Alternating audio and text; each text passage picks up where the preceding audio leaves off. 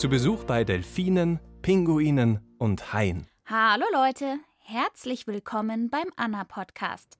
Habt ihr die Badehose oder den Badeanzug an? Flossen auch? Heute werden wir nämlich nass. Wir tauchen ab in den Ozean. Für unser erstes Tier fliege ich mit meinem Filmteam in die USA. Genauer gesagt nach Florida. Hey, how are you? ruft man sich hier bei jeder Begegnung zu. Hey, wie geht's dir? Mir geht's sehr gut, denn auf die Tiere, die ich hier zu sehen bekomme, freue ich mich sehr. Delfine. Wir flitzen auf einem kleinen Boot übers Wasser. Und dabei habe ich natürlich mal wieder einen Profi, der mir helfen soll, die Delfine zu entdecken. Ein Profi auf vier Pfoten. Das hier ist Skipper und Skipper ist ein ganz besonderer Hund. Der kann Delfine spüren, wenn wir sie noch lange nicht sehen können. Glaubt ihr nicht? Doch, das ist kein Witz. Skipper ist ein hellbrauner Hund mit flauschigen Ohren, die im Fahrtwind unseres Bootes wackeln. Skipper ist mehr oder weniger auf dem Boot von Captain Kate groß geworden. Wie genau das funktioniert, dass er Delfine wittern kann, weiß keiner so genau. Mit seinen Pfoten steht er auf der Reling, die Schnauze in den Wind gereckt. Oh, ja. Oh. Wow.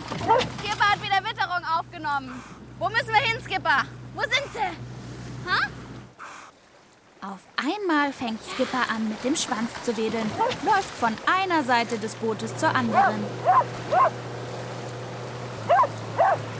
Wo, Skipper? Oh. Wow! Wow, direkt hier vorne, ein ganz kleiner. Oh, das ist so aufregend, weil man sieht sie vorher wirklich überhaupt nicht. Oh, er kommt auf uns zu. Oh, beide. Skipper hat wirklich welche gefunden. Es sind zwei, eine Mutter mit einem Baby, ein ganz kleines. Neben unserem Boot schwimmen drei Delfine, große Tümmler. Die sind ganz schön flott. Bis zu 50 Kilometer pro Stunde schnell können sie werden. Sie könnten unser Boot locker überholen. Wow, ich habe nicht, oh, ich hab nicht damit gerechnet, dass sie jetzt so nah rankommen. Aber die sind anscheinend auch ganz neugierig und an uns interessiert. Immer wieder tauchen die Delfine auf und zeigen ihre Rückenflosse. Übrigens, hilfreicher Tipp für euch. An der Rückenflosse kann man erkennen, ob man es mit einem Delfin oder einem Hai zu tun hat. Ist die Flosse wellenförmig, ist es ein Delfin. Hat sie die Form eines A's, wie in Anna, ist es ein Hai. Über den Hai erzähle ich euch später mehr. Jetzt erstmal zurück zu unseren Delfinen hier vor der Küste Floridas. Die Kleinen bleiben übrigens drei bis sechs Jahre bei ihren Müttern. Es gibt verschiedene Delfingruppen, die Größen der Gruppen variieren. Es können Junggesellengruppen sein, das heißt, es sind nur männliche Delfine dabei. Oder es sind lauter weibliche Delfine, die Mütter mit den Tanten und den Töchtern und den Cousinen. Manchmal sind es nur fünf Delfine, manchmal sind es hunderte und manchmal sind es eben nur zwei, wie hier, die Mutter mit ihrem Kind. Solche Delfingruppen nennt man auch Delfinschulen. Und dass der kleine Delfin wie in einer Schule von der Mama etwas lernt, kann ich gerade beobachten hier rund um diese Stützpfeiler, da sammeln sich viele Fische, weil da auch Algen sind. Und da bringt die Mutter jetzt ihrem Baby bei, wie man Fische jagt. Das kann man richtig schön beobachten, wie die zwei immer zusammen unterwegs sind. Denn natürlich ist der Delfin auch ein Jäger. Mit seinen bis zu 100 spitzen Zähnen hat er dafür auch das richtige Werkzeug. Sollte es beim Babydelfin aber noch nicht so richtig klappen mit der Jagd nach Fischen, macht das nichts. Bis zum zweiten Lebensjahr bekommen sie noch Milch von der Mama. Ja, Milch, denn Delfine sind schließlich Säugetiere. Sie atmen nicht wie Fische durch die Kiemen unter Wasser, sondern durch ihr Blasloch. Das will ich mir mal aus nächster Nähe anschauen. Und zwar in der Dolphin Cove. Das ist eine Forschungsstation für Delfine. Sie liegt in einer Bucht. Hier treffe ich Gerhard und acht Delfine. Die sind hier aufgewachsen. Täglich wird mit ihnen trainiert, damit man sie besser erforschen kann. Gerhard und ich steigen sofort ins Wasser, in dem Delfindame Julie schon umherschwimmt. Ich darf sie sogar anfassen. Die fühlt sich an wie Gummi. Ja, sie ist ganz glatt. Der ganze Körper ist wie ein Torpedo gebaut. Extra, damit sie im Wasser nicht Fahrt verlieren, sondern die ganze Energie in Vorwärtsbewegung geht. Und wir sehen immer wieder, wie sie atmet. Und zwar das Atemloch ist oben hier und nicht im Mund. Oben auf dem Kopf ist das Blasloch, durch das die Delfine Luft holen. Aber nicht nur das. Dieses Blasloch ist auch dafür da, mit anderen Delfinen Kontakt aufzunehmen. Alle Geräusche, die dieses Tier macht, entstehen im Blasloch. So als wenn wir einen Luftballon aufblasen und dann ein bisschen hin und her zuckeln und dann kommen verschiedene Geräusche.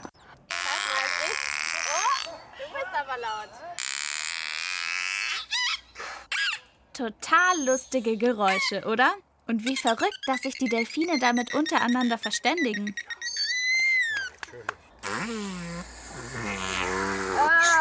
Okay, man weiß zwar nicht so genau, was es heißt, aber ich finde, es hört sich so an, als würde sie sich richtig freuen. Und das eine hört sich an, als würde sie pupsen.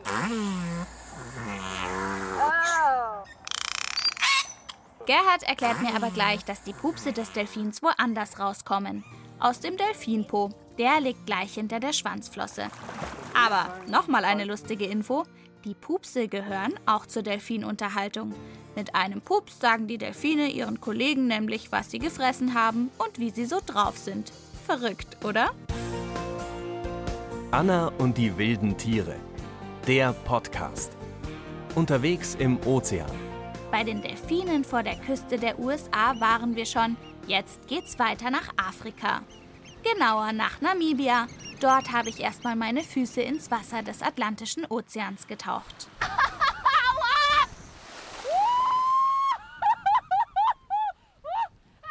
Also mein großer Onkel sagt 13 Grad und der täuscht sich eigentlich nie. Das Wasser hier ist so kalt, weil hier der Benguela-Strom vorbeifließt. Ja, das Wasser ist saukalt.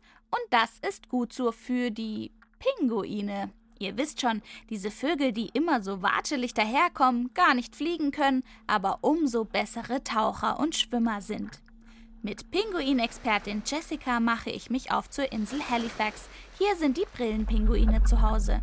Boah, schaut mal da hinten, da sind jetzt schon einige Pinguine, die warten schon ganz gespannt auf uns. Genau, das ist Halifax. Wir sind fast da. Jetzt geht es darum, wie benimmst du dich auf dieser Insel? Wir sind nämlich jetzt bei den Pinguinen.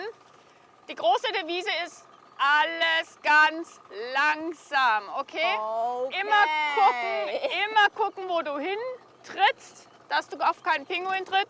Pinguine haben Vorfahrt und bleib immer bei mir, weil dann kann ich sagen, komm, bleib stehen, setz dich hin. Wow. Boah, wie cool.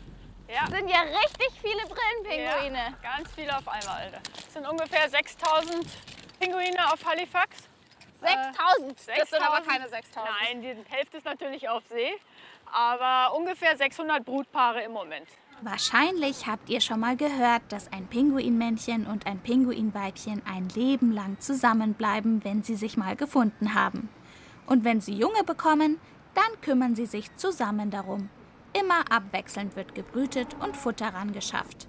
Weil es in Afrika tagsüber echt heiß wird, können die Pinguine hecheln. Ja, echt, wie so ein Hund. Um sich abzukühlen. Aber wir sind ja nicht nur zum Gucken da, sagt Jessica. Also unsere erste Aufgabe heute ist, die mausernden Pinguine zu zählen. Mausernde Pinguine, also die gerade ihr Federkleid wechseln. Genau die. Das ist ganz wichtig. Davon können wir wieder rausfinden, wie viele Pinguine auf der Insel leben. Alles klar, dann machen wir Machen das, wir das? doch. Okay, super. Sag mal, woran erkenne ich das denn, dass die gerade in der Mauser sind? Ja, das sind die Vögel, die so aussehen wie so ein Daunenkissen oder so ziemlich zerrupft ausschauen, wo die Federn so alle wegfliegen. Guck noch mal genau hin. Und ich hab genau hingeguckt. Da stehen einige zerrupfte Pinguine am Ufer und glotzen einfach aufs Meer. Zwei Wochen machen die das wohl, weil sie während der Mauser nicht fischen gehen können. Ihr Gefieder ist dann nämlich nicht wasserdicht. Leider werden es immer weniger Pinguine. Jessica erzählt mir, dass es vor ein paar Jahren noch zwei Millionen Pinguine in Afrika gab. Jetzt sind es weniger als 100.000. Sie finden oft nicht mehr genug zu fressen, weil es immer weniger Fische im Meer gibt. In der Pinguin-Rettungsstation kümmert man sich um diese hungrigen Tiere. Jessica arbeitet dort und stellt mir Rudi vor, ein Pinguinbaby. Ah, hallo, Hallo, Rudi. Ja, Rudi ist ein Waise. Oh. Ja, seine Eltern haben ihn leider verlassen. Warum haben die ihn verlassen? weil scheinbar nicht genug Fisch im Meer war und sie nicht genug Futter fangen konnten für ihn und dann mussten sie ihn einfach verlassen. Ich tue dir den mal zwischen die Beine, Ja. dann kann er da ein bisschen bei dir kuscheln. Oh Gott, ist der weich. Du siehst schon, was der für Hunger hat. Hm? Ja, ach, das heißt jetzt, dass er Hunger hat. Der hat Hunger. Und wie fütter ich den jetzt? Also pass auf, du musst jetzt eigentlich nur mit deiner Einheit einfach den Fisch mit dem Kopf nach unten. Okay. So, fass den Fisch ordentlich an. Oh, den ganzen Fisch zu. Weg ist der Fisch. Oh Gott, Rudi. Hast du gut geschluckt? Alles in Ordnung? Noch das Bäuerchen ne? und dann ist alles in Ordnung. Der schluckt ihn in einem runter. Ja. Rudi, hast du noch mehr Hunger? Ist da noch was? Ich glaube, einen kann er schon noch vertragen, oder? Probieren wir es mal, Rudi. Jessica wird Rudi noch eine Weile aufpäppeln und wenn er stark genug ist, darf er wieder zurück in die freie Natur. Ich drück ihm die Daumen, dass er es schafft. Für unser drittes Tier in dieser Folge vom Anna-Podcast haben wir eine halbe Weltreise gemacht. Also wirklich, wir sind auf die andere Seite der Erdkugel geflogen, nach Australien. Und wen wir da treffen? Kleines Rätsel für euch. Haut wie Sandpapier. Sie sind super Schwimmer. Ihre Zähne wachsen ein Leben lang nach. Sie haben keine Gräten, sondern Knorpel. Und viele Leute haben ganz schön Angst vor ihnen. Ganz genau. Wir besuchen Haie. Und ich soll sogar mit einem Hai schwimmen. Und zwar mit dem Hai mit dem schlechtesten Ruf. Dem weißen Hai. Kein Witz. Rolf organisiert in Australien solche Tauchausflüge. Und sicherlich nimmt er mir erst einmal die Angst. Okay, Rolf. Geschafft, ja? Ja, kein Problem. Erzähl mal, die meisten Menschen haben ja Angst vorm weißen Hai. Zugegeben, ich auch. Ist es begründet? Ja, das ist begründet, wenn du im Wasser bist. Du bist ja im Wasser, wo die wohnen. So, wir gehen da rein. So, wir müssen vorsichtig sein. Aber würde der Hai denn den Menschen einfach so angreifen? Der wird den angreifen, weil der, der Hai denkt, es ist ein Fisch. Und der weiß das nicht. Wenn er den hat, dann spuckt er den später wieder raus. Okay, Rolf, also ich soll jetzt wirklich mit dem weißen Hai schwimmen. Ja. Gehe ich da einfach so ins Wasser oder wie läuft das ab? Nein, du gehst nicht im Wasser. Du gehst im Wasser, aber im Käfig. Kannst du mir mal den super sicheren Käfig zeigen, in den ich dann nachher rein Ja, muss? äh, werde ich machen. Gut. Das ist also der Käfig, in den ich dann nachher rein muss. Ja, da musst du nachher reingehen und ist ganz äh, sicher, die Sicherheit ist ja fantastisch. Da hast du, kein, du brauchst keine Angst haben, dass der Hai reinkommt hier. Ja, aber hier ist doch so ja, ein aber da, der Hai, der Kopf von dem Hai ist ja so groß. Der kann für seine Schnauze vielleicht reinkriegen ein bisschen, aber dann gehst du bloß ein Stück zurück. Ja? Okay. Aber der kann, kann nicht reinkommen. Nichts kann passieren. Gut, dann bin aber ich jetzt du schon musst beruhigt. nicht die Hände raushalten. Okay, Nicht die Kamera raushalten, nichts, da muss alles drin bleiben. klar, weil sonst könnte zum Beispiel mein Na, Arm zerquetschen ja, oder ja, den selbstverständlich. Der denkt, das ist Futter. Okay, aber ich habe hier schon gesehen, da ist so eine kleine Delle drin. War das ja, der Hai? das ist passiert. Der Hai ist gekommen, der wollte den Futter haben und die haben den reingezogen und der Hai konnte nicht anhalten und da ist er dagegen gekommen. Okay. Aber der kann da nicht durchkommen. Das ist sehr, sehr stark. Okay, euch kann ich es ja sagen. Das war ein bisschen geflunkert. So beruhigt hat mich das dann doch nicht. Bevor das Abenteuer mit dem weißen Hai aber losgeht, habe ich noch ein bisschen Zeit, mehr über die Tiere herauszufinden. In einem gigantischen Aquarium in der australischen Stadt Melbourne. Ich bin umgeben von riesigen Becken, durch die Haie ihre Runden drehen. Und ich treffe Diane. Sie weiß eigentlich alles über Haie. Dass Haie sehr gut riechen können, weiß ich schon. Aber wie sieht's mit den Augen der Haie aus? Können sie auch gut sehen? Ja, sehr gut sehen, ja. Und ganz weit weg. Aber das reicht wahrscheinlich unter Wasser nicht, oder? Die haben noch andere Sinne. Was ist das denn?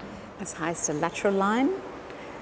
Das Seitenlinien? Ja, Seitenlinien, ja. Sie finden sich im Wasser zurecht und die können fühlen, ob ein Stein oder ein anderer Fisch ins Wasser ist. Das mit dem Seitenlinienorgan könnt ihr euch so vorstellen. Wenn ihr im Schwimmbad im Wasser steht und neben euch springt jemand rein, dann spürt ihr ja auch die Wellen, die der andere geschlagen hat. Wir spüren diese Wellen halt nur bei großen Körpern. Ein Hai spürt das schon, wenn kleinste Fische an ihm vorbeischwimmen. Ein Hai weiß also ganz genau, was um ihn herum passiert. Tja, und damit zurück zu meinem Abenteuer.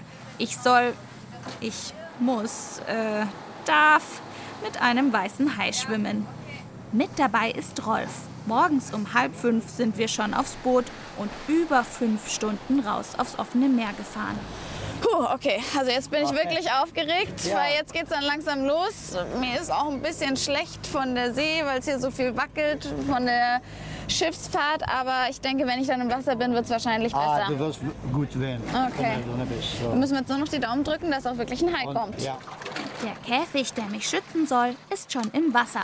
Rolf wirft Köderfische ins Wasser, um Haie anzulocken. Und dann steigen wir in den Käfig. Mit Tauchermasken, Sauerstoffgerät und Bleigewichten tauchen wir ab. Und dann ist er da. Ein weißer Hai. Ich erkenne ihn an der A-förmigen Rückenflosse. Ihr erinnert euch? Er umkreist unseren Käfig. Zuerst ganz entspannt. Dann schießt er aber urplötzlich auf einen Köder zu und verschlingt den Fisch. Wir tauchen wieder auf. Leute, das war einfach nur der Hammer.